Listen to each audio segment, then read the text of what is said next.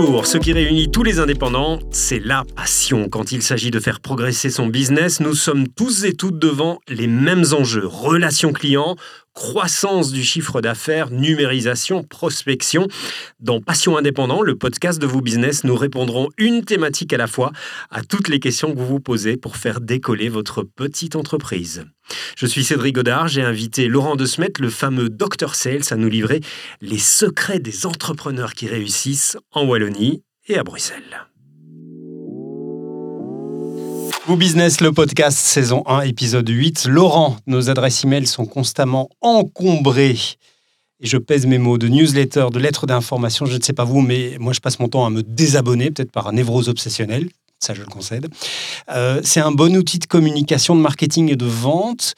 Ou est-ce que le tout de boîte a encore son utilité aujourd'hui? Bref, sur quel support faut-il garder le contact avec ses clients quand on est indépendant?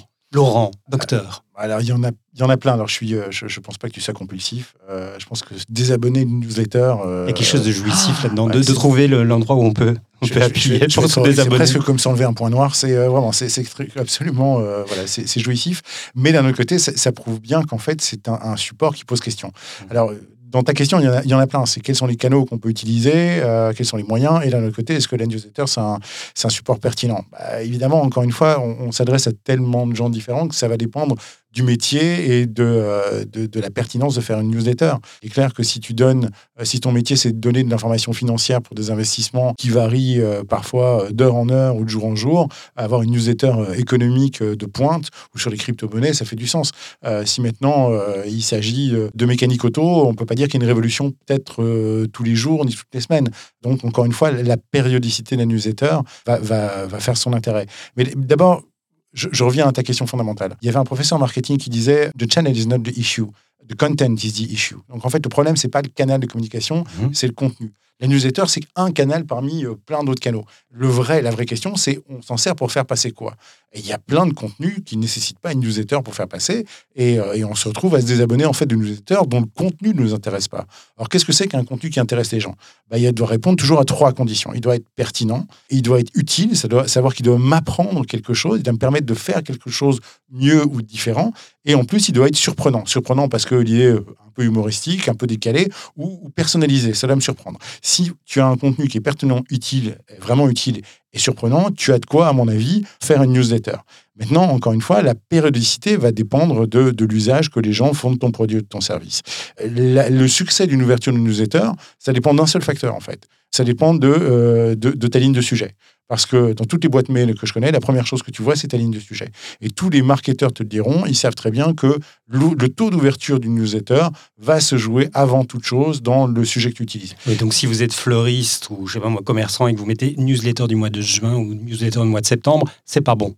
Si on est fleuriste, euh, c'est ce qui serait intéressant, c'est faire une newsletter par saison avec des grandes tendances déco. Mais encore une fois, ne me parle pas de tes fleurs ou de tes produits. Apprends-moi à décorer euh, en fonction de l'automne, de l'hiver ou du printemps euh, ma maison en fonction de, euh, voilà, de mon, caractère, de mes couleurs. Apprends-moi des choses. Si tu vends des châssis, apprends-moi l'été à aérer ma maison et, et à, nettoyer, à nettoyer mes châssis efficacement. C'est ce qu'on disait il y a quelques épisodes. Tout le monde est producteur de contenu aujourd'hui, des contenus à valeur ajoutée, et c'est ça qu'il faut communiquer. Exactement. Mais pas que sur une entre les lignes. Voilà, mais pas que sur une newsletter. Mmh. Si tu veux qu'elle s'ouvre, effectivement, on a plutôt intérêt euh, à avoir une ligne euh, un peu choc et personnalisée. C'est clair, si tu m'envoies une, newsletter qui commence par Laurent, tu risques de tout perdre, euh, je vais avoir un taux d'ouverture beaucoup plus fort que voici les 12 dernières nouvelles de la finance en Belgique en 2023.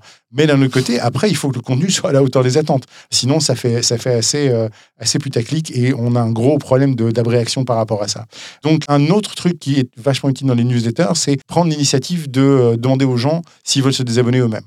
Moi, de temps en temps, j'ai quelques malins qui vont t'envoyer une newsletter en disant euh, euh, Laurent, est-ce que tu souhaites rester abonné ou est-ce que tu souhaites te désabonner? Et eh ben cette, cette ligne-là sur une newsletter, je la trouve particulièrement efficace parce que de nouveau, elle est surprenante, personnelle et en même temps, elle est utile. On me demande si je veux encore rester abonné ou pas. Et ces, newsletters-là ont en général une bonne ouverture. Et si les gens acceptent, et eh ben, effectivement, ils ont, ils ont euh, finalement joué, joué ton jeu. Après, ce qui m'embête, moi, c'est qu'il y a tellement d'autres façons d'arriver à créer de la, de la relation avec le client que se limiter simplement à une newsletter, c'est tragique. Moi, je ne veux pas que vous soyez un producteur de newsletter, je veux que vous soyez un producteur de relations. Donc, la newsletter, ça doit faire partie de votre arsenal. Mais après, effectivement, vous avez les réseaux sociaux sur lesquels il faut ajouter vos clients pour avoir, euh, pour rester en contact. Vous pouvez chatter avec eux, vous pouvez leur envoyer des micro-informations par SMS, mhm. euh, vous pouvez euh, avoir un traitement différencié quand ils viennent vous voir. Il y a plein d'autres façons de faire. Donc, ne basez tout, pas tout sur une newsletter comprenez la périodicité et l'utilité, et puis en marge de la newsletter, prodiguez plein d'autres contacts possibles et plein d'autres médias, parce qu'aujourd'hui, vous avez pléthore de choix. Il n'y a plus que l'adresse email qui est, euh, qui est simple, il y a plein de façons d'arriver à continuer à garder une bonne relation avec ses clients. Merci Laurent. Avec plaisir.